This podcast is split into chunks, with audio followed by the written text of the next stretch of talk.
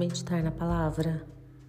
E a palavra de hoje está em Lucas, capítulo 5, versículo 5, que diz assim: Simão respondeu: Mestre, esforçamo-nos a noite inteira e não pegamos nada.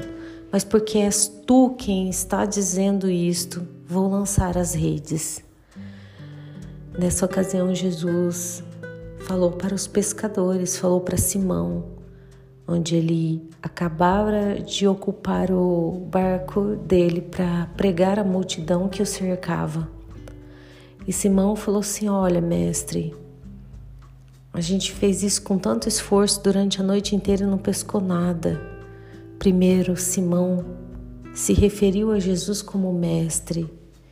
Ele viu que da boca de Jesus saía a salvação da boca de Jesus saía palavras que ele poderia confiar.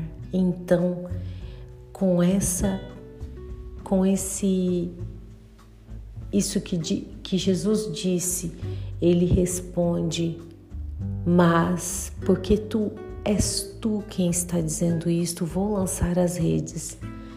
E ele pescou tanto, tanto, tanto. Por quê? Porque ele entendeu que Jesus ele falava a verdade. Jesus era autoridade sobre a vida dele. Ele poderia confiar as, em, nas mãos de Jesus qualquer situação difícil.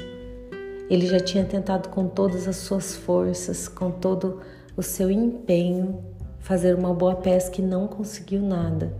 Porque é assim que acontece muitas vezes. Fazemos do nosso jeito, com o nosso próprio esforço, mas Jesus quer que confiemos nele. Jesus quer que tudo na nossa vida seja direcionado a Ele, para Ele, e que os nossos ouvidos venham ouvir a voz de Jesus, porque quando nós ouvimos a voz de Jesus, o consideramos como autoridade na nossa vida, as coisas acontecem exatamente no lugar que você se sentiu derrotado. É o lugar que o Senhor vai te mostrar que existe sim uma saída, e Ele é o milagre.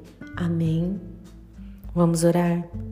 Pai, nós te louvamos e te engrandecemos, porque pelo nosso esforço não chegamos a lugar algum, até nos frustramos e passamos a Deus vergonha.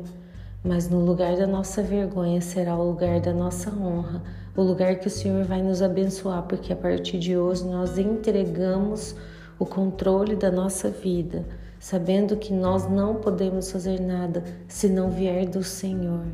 É o que nós oramos hoje em nome de Jesus. Amém e amém. O meu nome é Kelly Nakano Machado. Compartilhe essa palavra com alguém. Que Deus abençoe o seu dia.